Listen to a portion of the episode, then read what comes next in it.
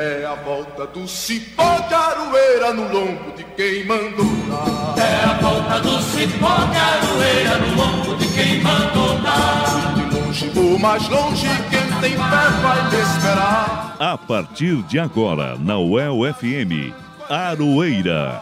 Um programa da Asuel Sindicato e do Sindipro Aduel. O dia a dia da luta sindical. Apresentação Elza Caldeira e Guilherme Bernardi. É a volta do cipó de aroeira no lombo de quem mandou dar. No ar, mais uma edição do programa Aroeira.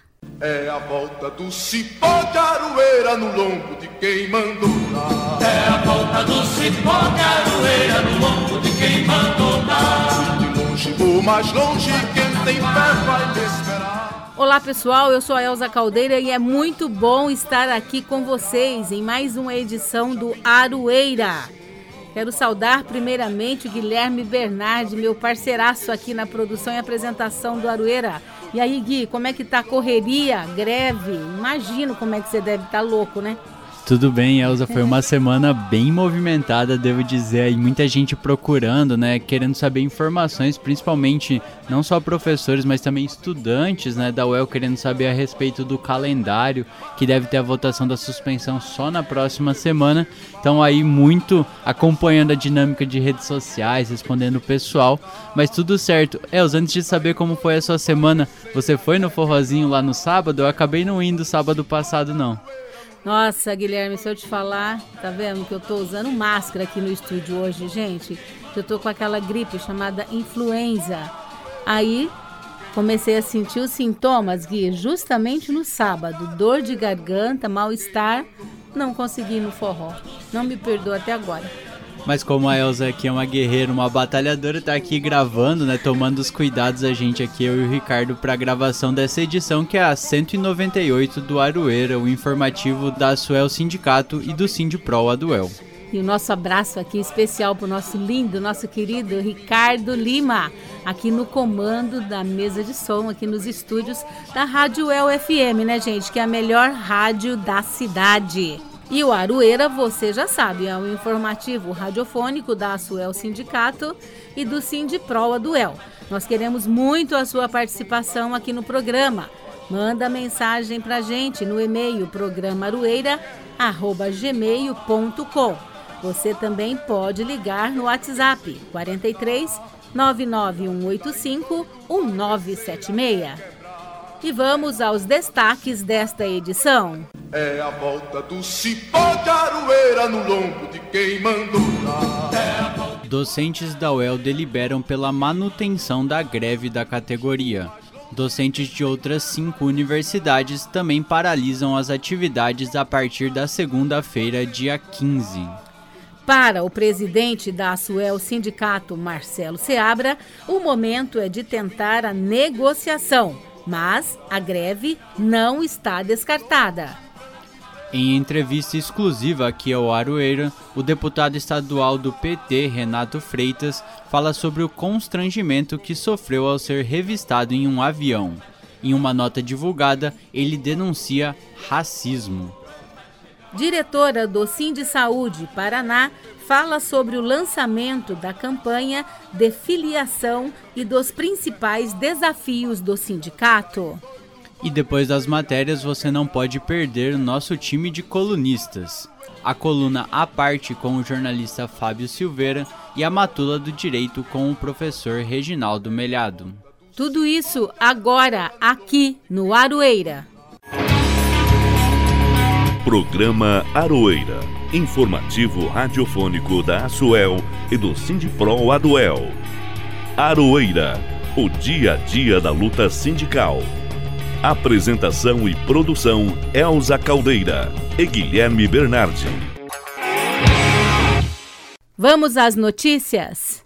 Em assembleia realizada na quinta-feira, dia 18, docentes da UEL deliberaram pela continuidade, ampliação e fortalecimento do movimento grevista dos docentes da Universidade Estadual de Londrina. A próxima Assembleia Deliberativa será convocada para a próxima quinta-feira, dia 18 de maio, às 2 horas da tarde. O Guilherme esteve por lá e entrevistou a Fernanda Freitas Mendonça, diretora do Sindipro Aduel e professora do Departamento de Saúde Coletiva da Universidade, para falar sobre a greve. Fernanda, a Assembleia Docente de ontem da UEL posso te dizer que foi a assembleia mais rápida que eu já vi nos meus quatro anos trabalhando aqui no Sindipro Aduel e uma decisão unânime no sentido de que não teve nenhum voto contrário e apenas quatro abstenções com mais de 200 professores presentes. A que você diria né, que se deve essa decisão nesse momento de maneira tão rápida tomada pelos docentes da UEL? Eu acho que tem alguns aspectos bem interessantes para a gente destacar em relação à Assembleia de ontem. Acho que, primeiro, foi uma assembleia que aconteceu depois da gente ter visitado já todos os nove centros de estudos, em que a gente pôde conversar com professores que muitas vezes em assembleias gerais a gente não consegue conversar, né? Então acho que a gente conseguiu criar um vínculo maior com a nossa base.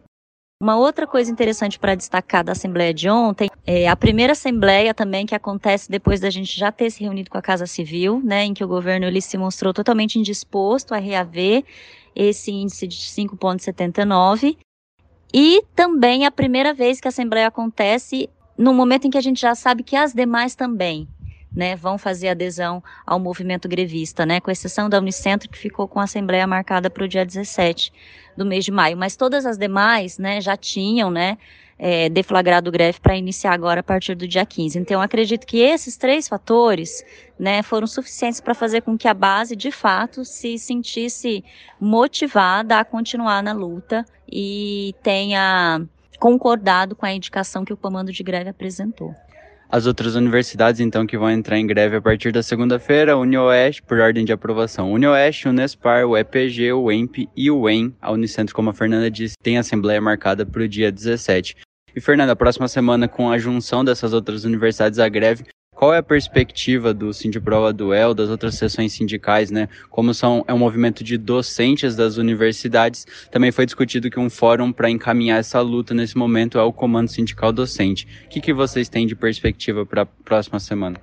Então, o objetivo agora é a gente estreitar, obviamente, as reuniões junto ao Comando Sindical Docente né? Eu acho que a gente fortalecer esse coletivo de professores com as demais IES vai ser fundamental e estratégico para o fortalecimento da nossa luta e a gente, obviamente, tentar fazer uma articulação, uma reunião com o secretário da SETE.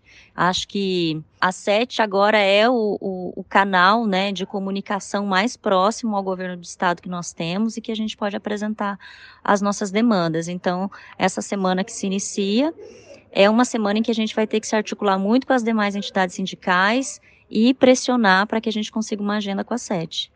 Algo mais a acrescentar, Fernando, com relação à greve nessa semana que se passou? Como estão os trabalhos, né? A gente formou, foi, foram formadas quatro comissões, você está participando da comissão de ética, né? Uma comissão que sempre é muito demandada pela categoria. Você pode falar um pouquinho da comissão para a gente também trazer para os ouvintes aqui do Aroeira como funciona e qual a ideia de ter uma comissão de ética? É, agora que a nossa greve se estende, é fundamental que a gente, enquanto comando de greve, a gente se fortaleça e a gente se organize. E aí, obviamente, nós temos as nossas comissões, né? A comissão de ética, a comissão de mobilização, a comissão de comunicação, enfim. Então, o que a gente solicita é que os professores que ainda não fazem parte dessas comissões, que façam parte dessas comissões, né? Eu, de modo especial, aqui faço um apelo para a comissão de ética, que é um grupo de professores ainda muito restrito e ainda muito pequeno, né? E a gente recebe muitas solicitações. Então, para a gente conseguir é, dar uma resposta célere, né, e deixar a categoria menos ansiosa, né, em relação ao que é considerado, ao que não é considerado uma excepcionalidade, é importante que a gente tenha um coletivo bastante representativo participando dessas comissões. Então, eu acredito que agora, aqui internamente falando, é importante que as comissões fortaleçam, né, que os demais docentes façam adesão né, ao movimento grevista no sentido de ajudar ativamente, compondo essas comissões. Obrigado, Fernando. E das cinco universidades que deliberaram pela adesão à greve a partir da segunda-feira, dia 15, a última foi a UEM, a Universidade Estadual de Maringá. Vamos ouvir agora o que o presidente da seção sindical de lá, o Tiago Ferraiol, falou sobre a deliberação da categoria, que realizou a assembleia também na quinta-feira, mas na parte da manhã. É, na Assembleia da, da CESDUEM, também foi deliberado pelos docentes a deflagração de uma greve a partir da segunda-feira, dia 15.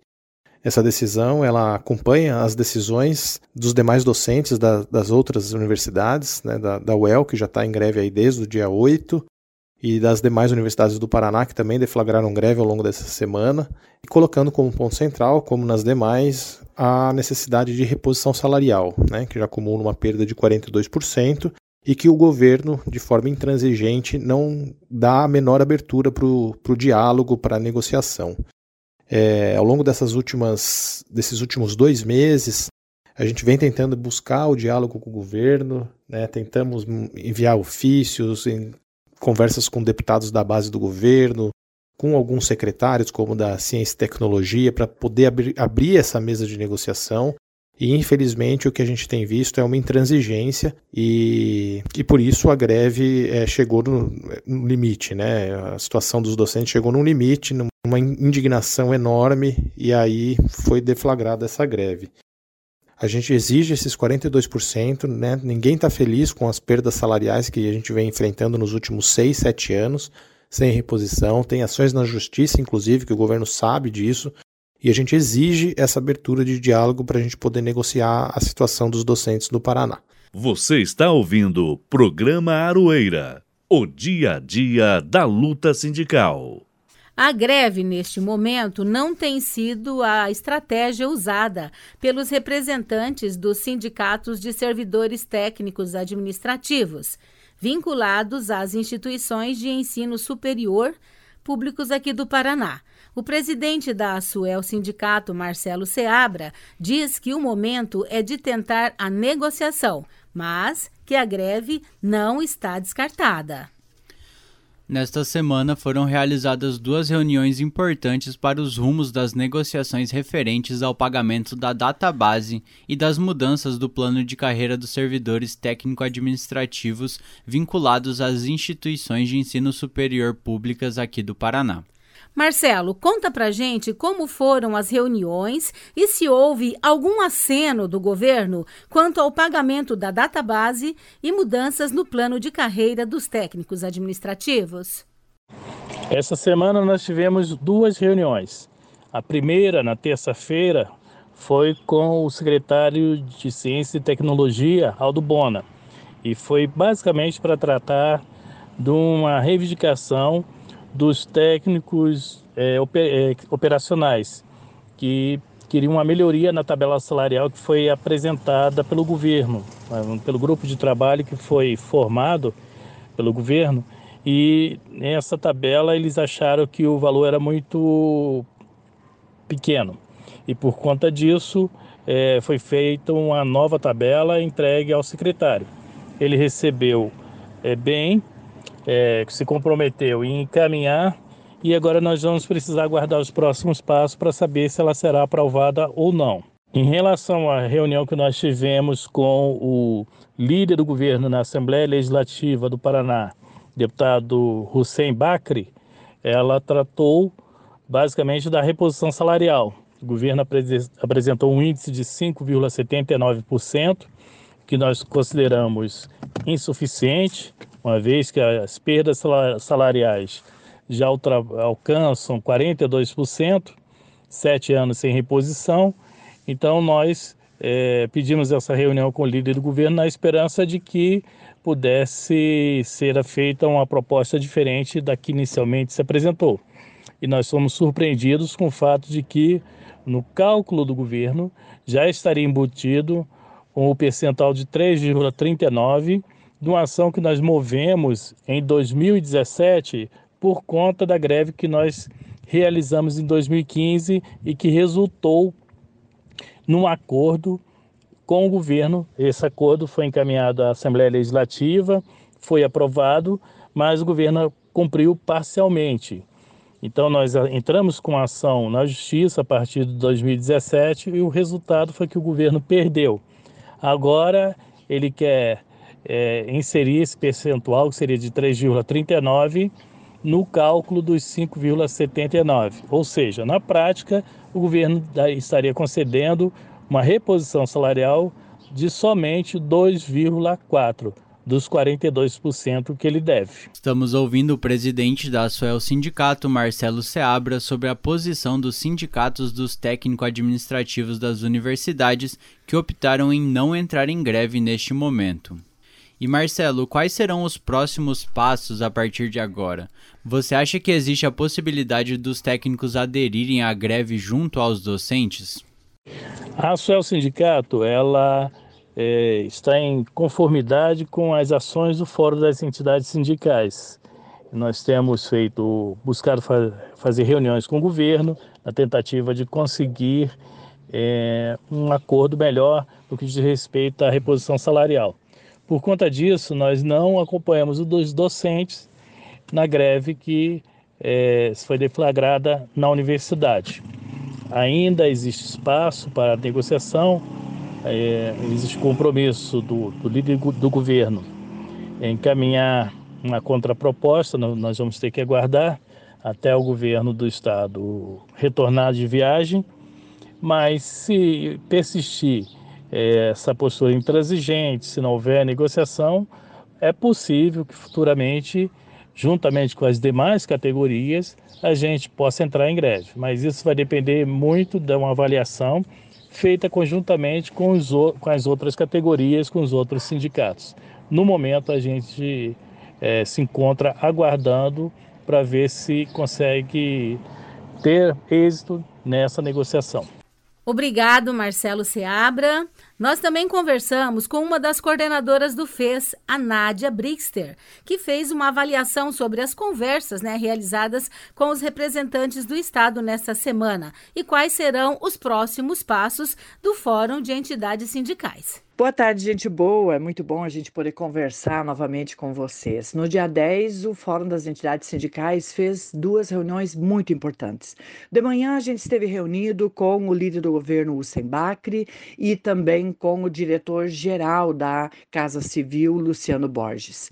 Ele reafirmou que em junho deve mandar para a Assembleia Legislativa o projeto de lei com a recomposição da inflação. Ele também assumiu o compromisso de que, antes de encaminhar este projeto de lei, novamente vai sentar com o Fórum das Entidades Sindicais, porque nós insistimos que este percentual de 5,79 anunciado pelo governo seja retroativo ao mês de maio e que também neste percentual não esteja embutido o 3,39 que nós já tivemos o reconhecimento da Justiça como dívida do governo do estado referente à database de 2016. Então, é, esperamos que de fato isto aconteça. É muito importante que haja este pagamento dos 5,79 referente à inflação de 2022, porque isto vai estancando a dívida, não aumenta a dívida da database, que hoje já está em 42%. Nós, por óbvio, também insistimos que o governo do estado apresente um plano de como ele vai fazer o pagamento desta dívida porque sabemos que é absolutamente ínfimo o valor de 5,79 frente aos 42% de dívida acumulada nos nossos salários. E também é, veio esta, é, esta é, insistimos com o líder do governo e com o diretor geral da Casa Civil para que apresente um projeto, um programa de como fazer com que esta dívida seja paga.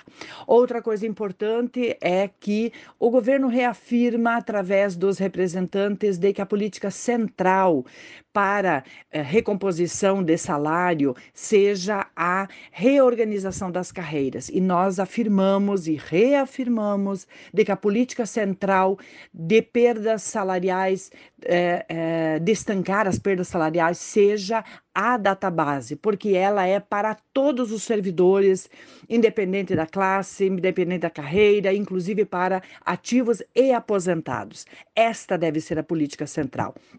É muito importante que seja feita a é, reorganização das carreiras das categorias, mas a política central deve ser a database. À tarde, nós nos reunimos com o Fórum das Entidades Sindicais, as demais lideranças, e reafirmamos a importância de fazermos uma mobilização aqui em Curitiba e de também fazermos é, uma audiência pública. As duas para enfatizar a importância do pagamento da database e do zeramento da dívida que o governo tem conosco. Nós agora vamos articular esta audiência pública, queremos nessa audiência pública representação do governo do estado, os deputados da Assembleia Legislativa, para que debatam junto com o Fórum das entidades sindicais o quanto é importante que a gente zere a dívida com os servidores e que garanta que anualmente seja feito é, a recomposição da inflação com os servidores e servidoras. A luta não para, a luta vai continuar ano a ano, mas este ano nós estamos aí nesta luta central pela recomposição da inflação da data base. Nossa, Gui, tá complicada essa greve, né? Porque ao mesmo tempo que os professores entram, o calendário também não é suspenso, aí os, os servidores técnicos aí segurando também, não só aqui em Londrina, né, Gui, mas aí em outras cidades também, isso acaba complicando um pouquinho, né, a movimentação, né? É, a gente sempre fala que a movimentação, se ela fosse coesa, e vale lembrar, né, não só dos servidores técnicos ou professores das universidades, mas do funcionalismo público inteiro do Paraná, né? São diversos sindicatos que estão lá no FES, são mais de 10, acho que são quase 20 sindicatos, né? Tem APP Sindicato, que é da escola das escolas estaduais, tem o Sim de Saúde. Então, se esse movimento fosse coeso, unificado, claro que a força seria maior. Mas a gente vê e acompanha aqui no Aroeira as diferentes formas, né? Que no final das contas os sindicatos estão tentando fazer com que as suas bases consigam melhorar melhorias salariais, já que essa defasagem enorme de 42% atinge todo mundo. O mais complicado, na minha opinião, Gui, é que essa questão também do calendário. Por exemplo, eu tenho um sobrinho que ele faz, está no penúltimo ano de psicologia, né? E ele viajou, voltou para casa dele em Cascavel, só que agora mandaram chamar falando que vai ter aula de duas matérias. E não vai ser nem online, vai ter que ser presencial. Então ele vai ter que voltar para assistir né, duas disciplinas, né? Porque não, não deu certo a greve para esses professores. É, na verdade a gente acompanha esse tipo de relato. Infelizmente, acho que é mais do que a gente gostaria, mas é um número bem pequeno de professores que não aderiu à greve, que acho que nunca aderem, né? Tem um grupo que é assim. Então a gente sempre diz que é, na, no, pelo Sindipro-Duel que a greve é uma decisão tomada pela categoria, em maioria, né, na Assembleia de quinta-feira, a gente até conversou com a Fernanda, não teve nenhum voto contrário à continuidade da greve, apenas quatro abstenções, e que aí alguns professores tomam uma decisão individual de furar a greve, mas acho que sobre o calendário, só para fechar, vale ressaltar que a suspensão pode ser feita retroativamente, né? Então ela valendo desde o início da greve, mesmo que essa suspensão seja decidida depois. Vamos aguardar aí os próximos passos. Importante também deixar claro que a votação da suspensão do calendário é uma medida administrativa das instâncias da UEL e não dos sindicatos, sejam eles técnicos ou docentes. Música e resistência quando as relações de trabalho se transformam em canções.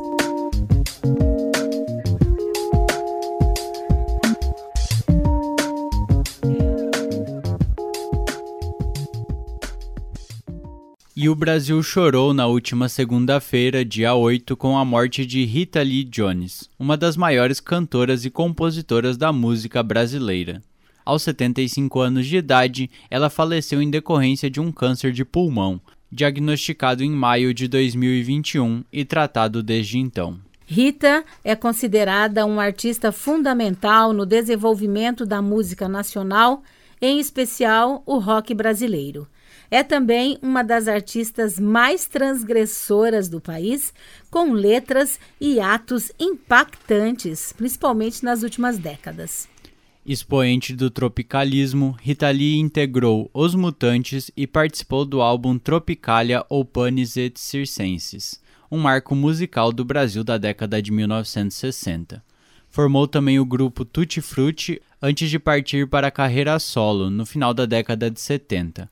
Ao todo, desenvolveu 40 álbuns, sendo a maioria junto com seu maior parceiro Roberto de Carvalho, com quem teve três filhos, Roberto, João e Antônio. E para homenageá-la, vamos apresentar hoje aqui no quadro Música e Resistência a música Obrigado Não, gravada em 1997. Uma canção que fala sobre uma série de temas polêmicos da época, né? E também do que acontece hoje, como o aborto, a legalização das drogas, casamento gay e o comunismo. Vamos ouvir.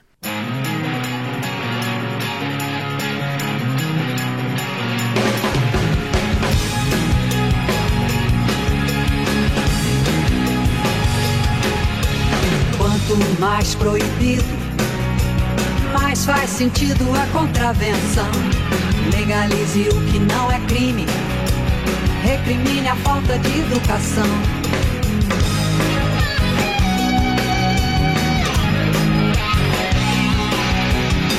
Gravidez versus aborto. Quem quer nascer no mar morto? Quem quer morrer antes da concepção? Obrigado não. Obrigado não. Obrigado não.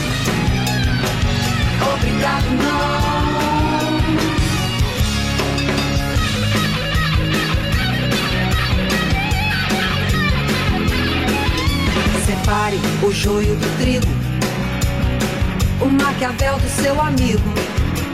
Casamento gay, além de opção é controle de população.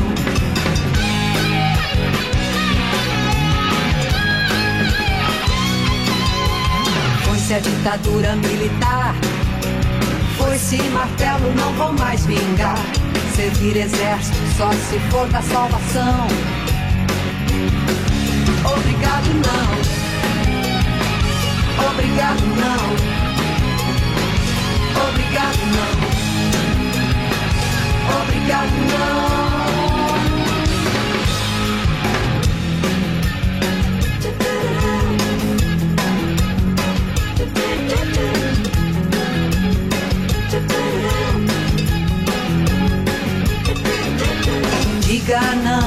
Drogas, mas seja educado. Diga não, obrigado. Por que uísque sim? Por que cannabis não? com polícia, cuidado com ladrão. Não seja condenado a votar em canastrão. Obrigado não. Obrigado não.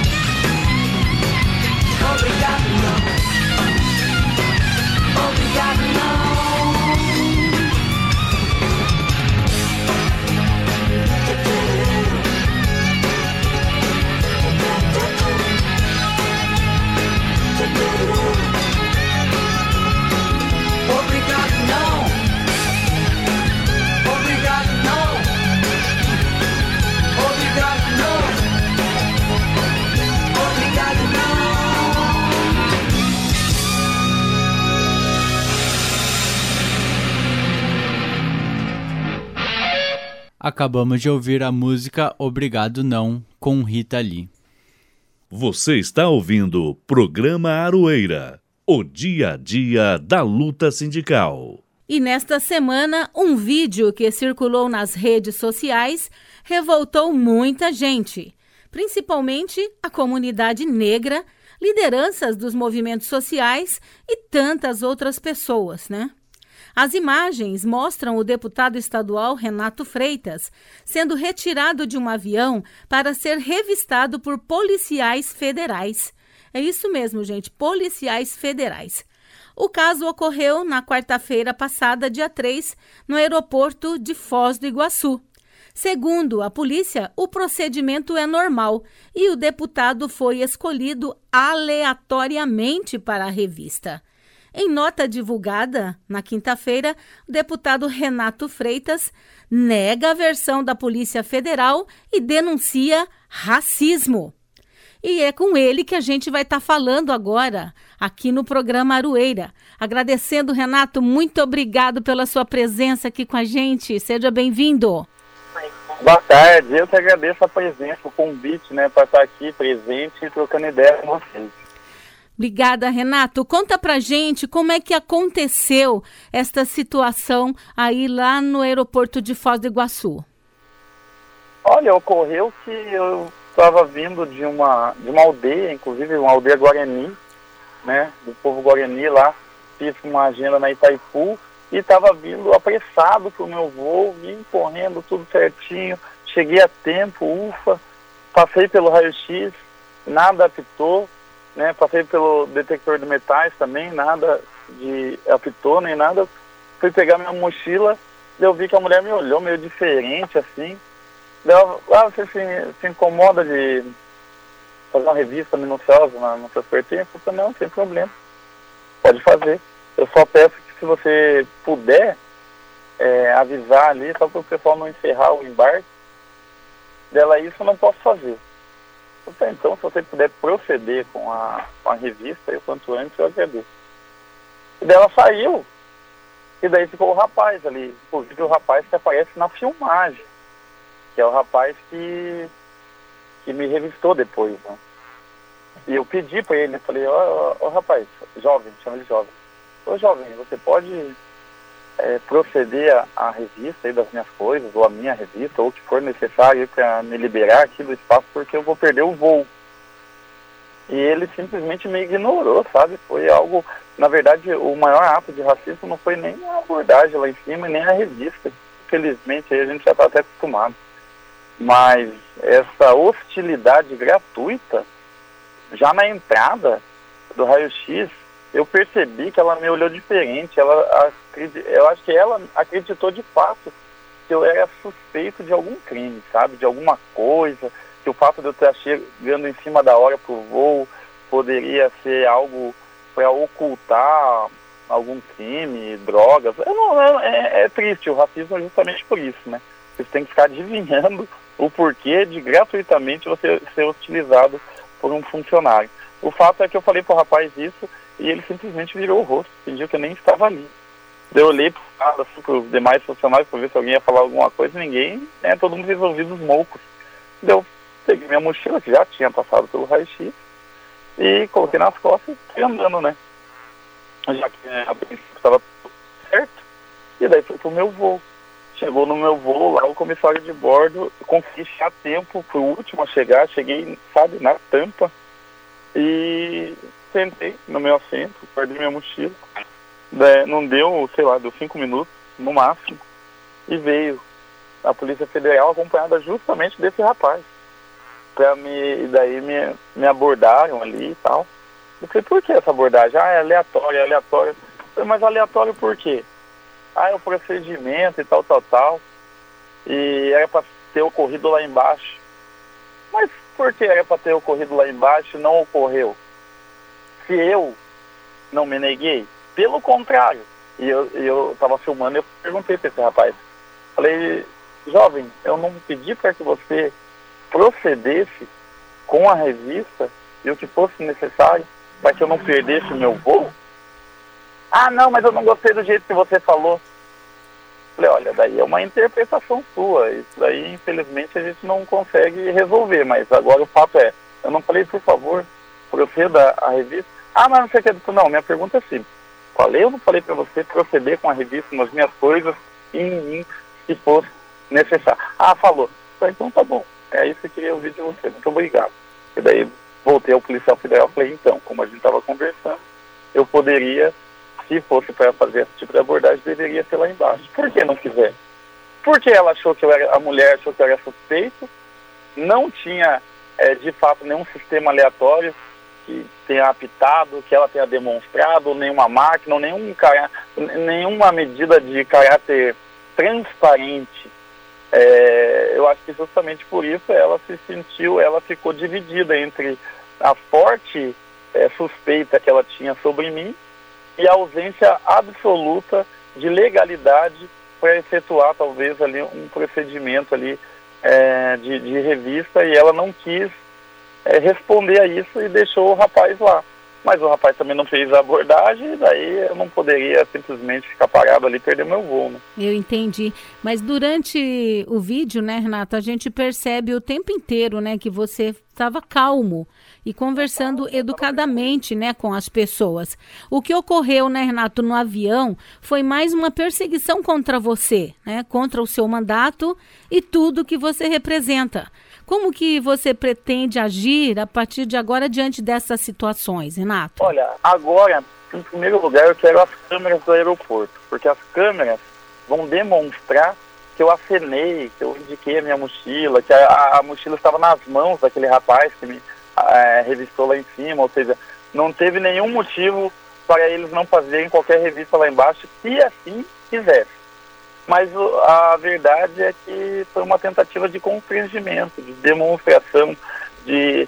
Para mim, o meu entendimento é o seguinte, eles me trataram como mais um negro suspeito qualquer que eventualmente pega os voos, já que os aeroportos não são os lugares onde nós estamos, ocupamos ou né, é, nos locomovemos. O avião ainda é algo elitizado. Então, os nossos corpos naquele espaço são tratados como, como menos, como subcidadão, como subpassageiro, subconsumidor, subhumano, né? E é, é, isso que aquela mulher quis demonstrar, exercendo um, uma, um pequeno poder que ela tinha. Eu não me identifiquei como deputado em nenhum momento. Só me identifiquei como deputado quando pediram a minha identificação lá em cima, meu documento. Eu dei o meu documento e ele próprio olhou, o policial falou, ah, você é deputado, falei, sim, sou deputado estadual. Eles não então, sabiam, eu não, então, eu não Renato? me apresento assim porque, no nosso caso, é, como negro, de periferia, se você se apresenta como deputado, as pessoas vão falar, ah, ele deu carteirado. Então, e se você não se apresentar, eles vão lá e te humilham, né? Ou tentam te humilhar. Eu prefiro estar nessa segunda posição porque depois eu tenho pelo menos condições de exercer a minha defesa. Já que, olha, eu sou desse fato aí, eles são os autores. Eles que me agrediram, me discriminaram. E mesmo assim, em setores das redes sociais, da extrema-direita, das fake news, já estão tentando é, me pintar né, como o bandido, como o errado, como o descontrolado, mesmo eu tendo todo o controle né, e tranquilidade durante esse procedimento que foi tão violento. Né. Renato, então quer dizer que eles não sabiam que você era deputado, né? Você tem certeza não. disso? Não, não sabiam. Renato, nós temos acompanhado né, e visto também que você tem recebido várias manifestações de apoio pelas redes sociais, né? De certa forma, isso fortalece a luta.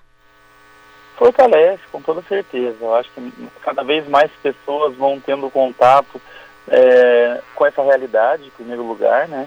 De que há ainda um procedimento discriminatório em todos os espaços públicos, sobretudo aos espaços reservados à classe média branca brasileira, o aeroporto, shopping é, e etc.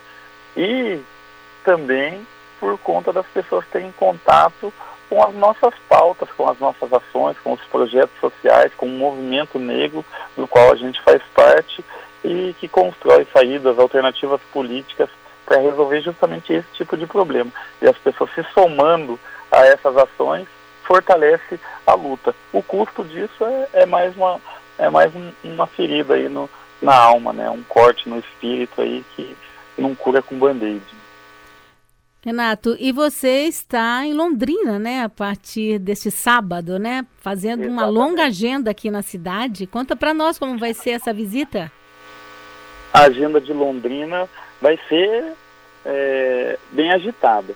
Nós estaremos na Universidade de Londrina. Eu vou pegar aqui o horário certinho com a minha equipe para te informar melhor, porque de cabeça, assim, eu, eu sou igual uma bola de sinuca num, numa mesa, batendo de lá para cá e nem eu próprio sei exatamente. Mas é, às 8 horas eu vou estar no Centro Cultural Caigangue, né, que fica em, aí em Londrina. Às 10 da manhã eu vou estar é, visitando a cidade de Tamarana, meio-dia e meio Apucarani, 15h30, eu vou visitar a ocupação União da Vitória, na Rua da Cidadania, lá em Londrina também. E às 17 horas, reunião com a Frente Antirracista na Prefeitura Municipal de Londrina, 17 horas. Renato, é, eu quero agradecer muito a sua participação aqui no programa Arueira. Dizer que o programa está aberto para você. Você sabe que nós somos seus parceiros, né? Tanto o programa Arueira quanto o Portal Verdade. E nos colocamos aí à disposição para você estar tá fazendo aí as suas falas, defendendo os seus projetos e a sua atuação como cidadão e principalmente como um parlamentar que nos representa. Eu só agradeço demais o fortalecimento, a oportunidade de falar, de testemunhar. É sempre uma, uma chance, uma oportunidade de construir também uma prova para que amanhã ou depois, um arquivo, né, para que amanhã ou depois, é, quando quiserem reescrever ou nos apagar da história, eles tenham mais dificuldade, porque nós testemunhamos e esse nosso testemunho é prova para que as próximas gerações saibam exatamente as dificuldades que nós encontramos na caminhada e aprendam com elas também. Muito obrigado. Boa luta para você, querido. Um abração. Até.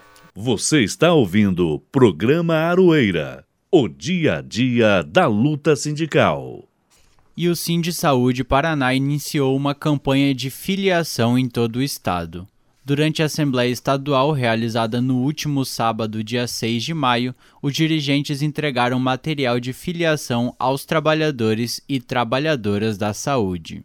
Esta semana, conforme a agenda da entidade, representantes do Sim de Saúde percorreram o interior do Paraná para fazer filiações, tratar de assuntos locais, apresentar a nova gestão e falar sobre a importância da database também ouvir denúncias, como explica a tesoureira do sindicato, Priscila Brasil.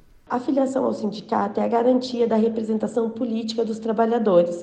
Então, a campanha de filiação é de extrema importância para construirmos um elo entre a nova gestão e a categoria. Nós assumimos a frente do sindicato há apenas três meses. Dessa forma, uma campanha de filiação é o mesmo que uma campanha de aproximação com a nossa base, buscando novas lideranças que no futuro possam assumir essa posição que estamos hoje. O Sim Saúde Paraná é uma entidade representativa dos trabalhadores e trabalhadoras públicas do estaduais da saúde. A nossa atuação, assim como o SUS, visa a descentralização atingindo todo o estado. Dividimos o Paraná em 22 regionais de saúde para atender todas as unidades desse espaço. Contamos com 24 diretores estaduais e 5 liberados. Somando a isso, temos diretores regionalizados para dar ênfase em localidades com grande número de trabalhadores. A base da nossa luta é a defesa do SUS com equidade, integralidade e universalidade, pois a garantia de um serviço público de qualidade está inteiramente ligada às perfeitas condições de trabalho dos nossos servidores. O principal desafio da nossa categoria no momento é encontrar espaço para sermos ouvidos e respeitados. Agora, dia 5 de maio, foi assinada o fim da pandemia da Covid no Brasil. E aqui eu afirmo que foi graças à categoria da saúde sendo linha de frente, doando suas vidas no trabalho, que essa pandemia não perdurou ainda mais. Porém, o governador do nosso estado ignora isso por completo. Nossos trabalhadores e trabalhadoras estão com mais de 40% de defasagem salarial e 40% é quase metade do nosso salário. Recentemente, ele anunciou menos de 6% de reajuste, demonstrando que o compromisso do Estado não é com a saúde pública de qualidade, não é ter um SUS que funcione com trabalhadores valorizados e respeitados. O nosso maior desafio é sermos respeitados. É super importante, né, usar essa campanha de filiação e a gente sempre reforça aos trabalhadores e às trabalhadoras né, a importância de participar do sindicato, se filiar, aparecer nas atividades, né? Nesse momento, então, de que no caso dos docentes com greve, né, igual a gente falou antes, não deixar para tomar uma decisão individual de aderir ou não à greve, mas participar da assembleia, votar lá, se manifestar lá, porque essa instância, né, coletiva que decide os rumos do sindicato. E a filiação é, é o que mantém, né, o que dá condições do sindicato de ter uma estrutura, de ter os próprios trabalhadores, né, como é o meu caso e o seu, né, Elza, tá produzindo aqui materiais como o programa Ajoelha. É isso mesmo, Gui, vamos aproveitar a oportunidade de falar aí, né, para os trabalhadores, servidores aí estarem se filiando ao seu sindicato. Você está ouvindo o programa Aroeira, o dia a dia da luta sindical. E agora, depois das notícias, nós vamos apresentar o nosso time de colunistas da semana. Vamos ouvir o Fábio Silveira com a sua coluna A Parte, que hoje vai tratar sobre neoliberalismo.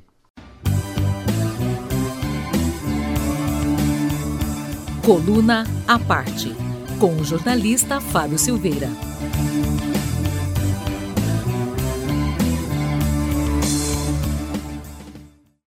Olá, tudo bem com vocês? Nesses primeiros 120, 130 dias, quatro meses, quatro meses e meio de governo Lula, reconstrução tem sido uma palavra-chave. E não por acaso. Depois de dois anos sob o governo do golpista neoliberal Michel Temer e quatro anos sob o governo do lunático, fascista e incapaz, incompetente Jair Bolsonaro, o caso é de reconstruir mesmo. Vou dar só um exemplo aqui a questão do Bolsa Família, que foi restaurado pelo governo federal. No lugar do Bolsa Família ficou o Auxílio Brasil. Esse Auxílio Brasil, em vez de atender, até atendia também pessoas que precisavam, mas atendeu também muito parente de político e até militares. Por isso, reconstruir é necessário. Só que reconstruir é muito pouco para um país com profundas desigualdades sociais como o Brasil. É preciso ir além disso.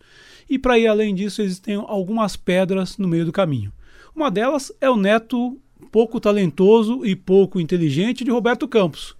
O neto de Roberto Campos, esse sim, ou melhor, Roberto Campos, esse sim inteligente e talentoso, usou seu talento para trabalhar para a ditadura militar e construir, ajudar a construir esse país de profundas desigualdades sociais. Mas seu neto nem tem tanto talento, nem tanta inteligência, só que ele é uma pedra no meio do caminho, porque a política de juros altos do Banco Central, presidido pelo neto do Roberto Campos, esse Banco Central independente da sociedade e do governo, mas muito próximo e muito dependente da Faria Lima e dos banqueiros, essa política de juros tem sido um empecilho importante. Outra pedra importante no meio do caminho atende pelo nome de Arthur Lima, Arthur Lira, aliás, e tudo o que ele representa, o Centrão. Arthur Lira é aquele político que não tem compromisso nenhum com a sociedade, só com seus próprios interesses. E esse pessoal conseguiu se reeleger, muitos deles, no Congresso, a partir do orçamento secreto. Mais uma dessas bombas deixadas por Bolsonaro por causa da sua incompetência. O orçamento secreto facilitou a reeleição de várias dessas pessoas. A vitória de Lula em 2023 foi uma vitória da, de uma frente ampla sob hegemonia da social-democracia. Essa vitória foi na presidência. Só que no Congresso, a vitória foi da direita. E esse é o nó que nós temos nesse momento. O governo Lula representa uma vitória eleitoral sobre o fascismo, sobre a direita, mas não uma vitória política. É preciso que a sociedade construa a vitória política sobre o fascismo e sobre o neoliberalismo. Sem elas, vai ser, vai ser difícil, vai ser impossível avançar é, para combater efetivamente as desigualdades existentes no Brasil. A ideia de que o governo Lula dê certo é importante não para o PT, que é o de menos, não para as forças que o apoiam, mas para a democracia.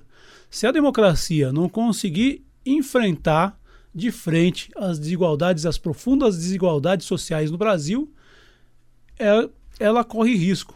É, ela abre a porta para a volta do fascismo. Não há possibilidade de se pensar em democracia sem enfrentar o neoliberalismo, que é esse grande mal que assola o país e que o país tem que enfrentar. Aliás, é preciso que se diga que nenhum projeto neoliberal se elegeria sob uma democracia. Ninguém vai ganhar eleição dizendo que vai arrochar salário, que vai tirar direitos de trabalhadores. Por isso é preciso ter ditadores. E é por isso que Paulo Guedes amava Pinochet, que era amado também por Milton Friedman. O caminho para o Brasil é enfrentar toda essa problemática sob o risco de não termos mais futuro. É isso aí. Semana que vem eu estou de volta para falar sobre política. Quem sabe com um pouco mais de bom humor. Queremos agradecer aí o Fábio Silveira, que está totalmente envolvido, né, como diretor do Sindipro Aduel, professor aqui com contrato temporário, participando de comando de greve, de assembleia. Teve um tempinho aí para tirar e gravar aqui mais uma edição da coluna à parte, assim como outro professor aqui da UEL, o professor Reginaldo Melhado e a coluna Matula do Direito.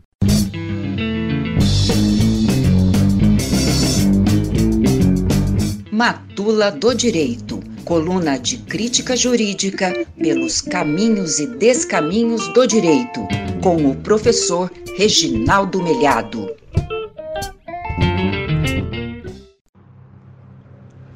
Olá, ouvinte da UEL-FM.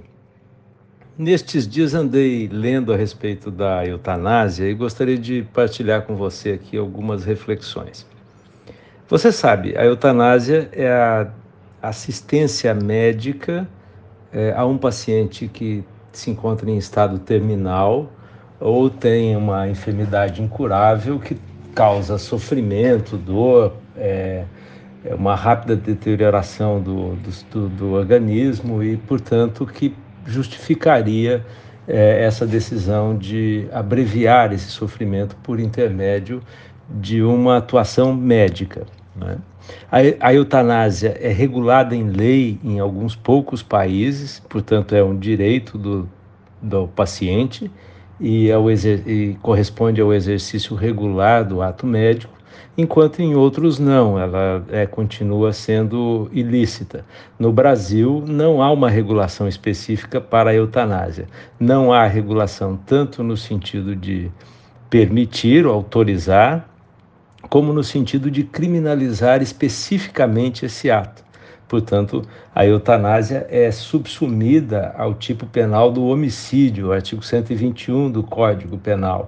É subsumido, ou seja, é enquadrada como, como crime de homicídio. Às vezes, nesses casos, nos poucos em que isso vai parar na justiça, é, acaba sendo interpretado como um homicídio privilegiada, uma, uma circunstância especial por razões morais, por valores sociais que justificariam o ato, então é, autorizariam ao juiz a aplicação de uma pena bem menor. Né? A eutanásia é, ela é ilícita no Brasil, portanto, não é, não é legítima, não é válida. Né? Ela é considerada lícita em vários países da Europa, na Suíça, na Holanda, na Alemanha, na Bélgica, em Luxemburgo, na Espanha. Né? Aqui na América do Sul, se não me engano, só na Colômbia ela é admitida. Na África, no continente africano, a África do Sul também é, admite.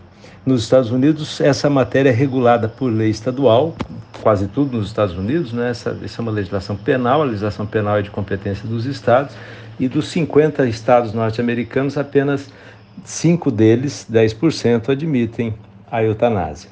No Canadá, e o, Canadá é o caso que me chamou a atenção e me levou a ler um pouco mais a respeito disso.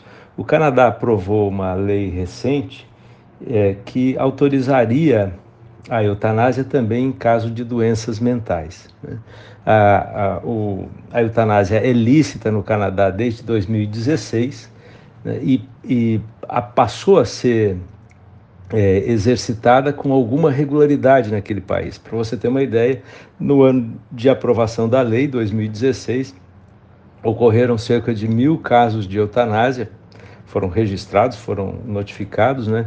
E em 2021, é, portanto, cinco anos depois, esse número já passava de 10 mil pessoas que se valeram da eutanásia, ou seja, cerca de 3,3% do total de mortes no Canadá é, foram feitas a partir desse programa que, eles, que ficou conhecido como MAID, na sigla em inglês de Medical Assistance in Dying, ou seja, assistência médica para o falecimento, para a morte, né? ou para morrer, não sei. Pois bem, é, nessa, nesse sistema canadense, recentemente, final do ano passado, é, foi, foi aprovada uma lei que entraria em vigor agora em março de 2023, permitindo também a eutanásia é, em casos de doença mental. Claro, as doenças mentais são gravíssimas, são às vezes trazem consequências de sofrimento muito grande, não raro um sofrimento que é mais intenso, maior, tanto para o paciente como para os familiares, do que qualquer outra doença fisiológica comum, uma fratura, um câncer ou algo assim. Né? Portanto, a gente precisaria estudar esse assunto e tratar desse assunto com toda seriedade, com todo respeito. Né? Mas a verdade é que essa primeira experiência que acabou não sendo efetivada, acabou sendo suspensa, né, trouxe muita polêmica no Canadá. Eu mesmo fiquei me perguntando, fui dar uma olhada na legislação que regula a matéria e fiquei me perguntando como um paciente com doença mental pode legitimamente autorizar a própria morte. Né? Imagine o caso de, é, doentes que tenham depressão grave com tendência a suicídio né? e que decidam pela eutanásia. Né? Como lidar com um problema tão grave, né? especialmente um problema tão grave num país como o Canadá, bastante polêmico, com um sistema econômico financeiro que concentra bastante a renda, embora não tanto como no Brasil, né? mas que é, é, foi, foi muito criticado por especialistas, médicos, estudiosos, né? É, e muita gente até passou a dizer que o, o, a eutanásia no Canadá é uma espécie de alternativa neoliberal à pobreza que o país enfrenta. É pobreza entre aspas, porque seria a pobreza de uma pequena minoria que não tem condições de obter um tratamento médico adequado. Aliás, é, é, é esse é um dos dramas vividos pelos países ricos, né? essa questão do, do, da assistência médica, embora o Canadá seja um daqueles que, que é considerado de ponta nesse aspecto, porque ainda tem um sistema público de atenção à saúde também nesse aspecto. Mas diante desse quadro todo, o governo canadense acabou reconhecendo que é preciso estudar melhor o assunto, introduzir uma regulação mais detalhada disso. Então, foi aprovada uma lei que estendeu o prazo de, de vacácio legis, né? ou seja, segurou a vigência dessa norma lei, dessa nova norma, por mais um período. Então, isso só vai entrar em vigor eh, no Canadá a partir de 17 de março de 2024. Um caso muito interessante que sugere é, a necessidade de nós pensarmos a respeito do problema no Brasil. Não é mais possível pensar, manter a eutanásia capitulada como crime de homicídio, isso não é razoável, é preciso pensar seriamente nesse problema, especialmente para aqueles casos de doença terminal, para aqueles casos de enfermidade incurável. Não se trata apenas daquelas situações de eutanásia passiva, em que o médico decide não prolongar artificialmente a vida do paciente, isso até já tem sido admitido no nosso sistema, né? mas de uma eutanásia ativa também, quando há indução do processo de morte no doente em virtude de é, é, circunstâncias especialíssimas, né? circunstâncias que devem ser reconhecidas por um médico, por uma junta médica, e circunstâncias que presumem sempre pressupõe sempre a decisão do próprio doente. É isso, até a próxima semana. Mais uma vez, nós queremos agradecer ao professor Reginaldo Melhado pela excelente participação aqui no Aroeira. E com a coluna Matula do Direito, a gente encerra mais uma edição do programa de hoje. Gratidão especial ao nosso querido Ricardo Lima, que comandou tão bem a mesa de som, ao Jersey Gurgel, que é o diretor de programação da Rádio El FM, e ao nosso querido Edir Pedro, o diretor-geral da rádio. E é claro, né, a você, né, Gui, meu parceiraço aqui do Aroeira. Queria agradecer, Elza, aí mais uma edição do Aroeira que a gente gravou. Desejar para você melhoras nesse final de semana. Espero que semana que vem eu esteja inteiro, depois de mais uma semana de greve, você esteja recuperado e o Ricardo Lima continue aí tranquilamente tocando a vida e manuseando tão bem a mesa de som aqui do Aroeira na Rádio UFM. Um forte abraço, ouvintes. Quero também deixar uma saudação especial para você, querido e querido ouvinte. Muito obrigada pela sua audiência. Desejamos a todos e todas um ótimo final de semana. E na semana que vem nós estamos de volta com mais uma Arueira para você. Um forte abraço e até lá! É a volta do cipó de aroeira no lombo de quem mandou dar. É a volta do cipó de aroeira no lombo de quem mandou dar. De longe ou mais longe, quem tem fé vai me esperar. A UEL FM acaba de apresentar Aroeira, um programa da Asuel Sindicato e do Sindipro Aduel. O dia a dia da luta sindical. É a ponta do cipó, caroeira morro, de quem manda.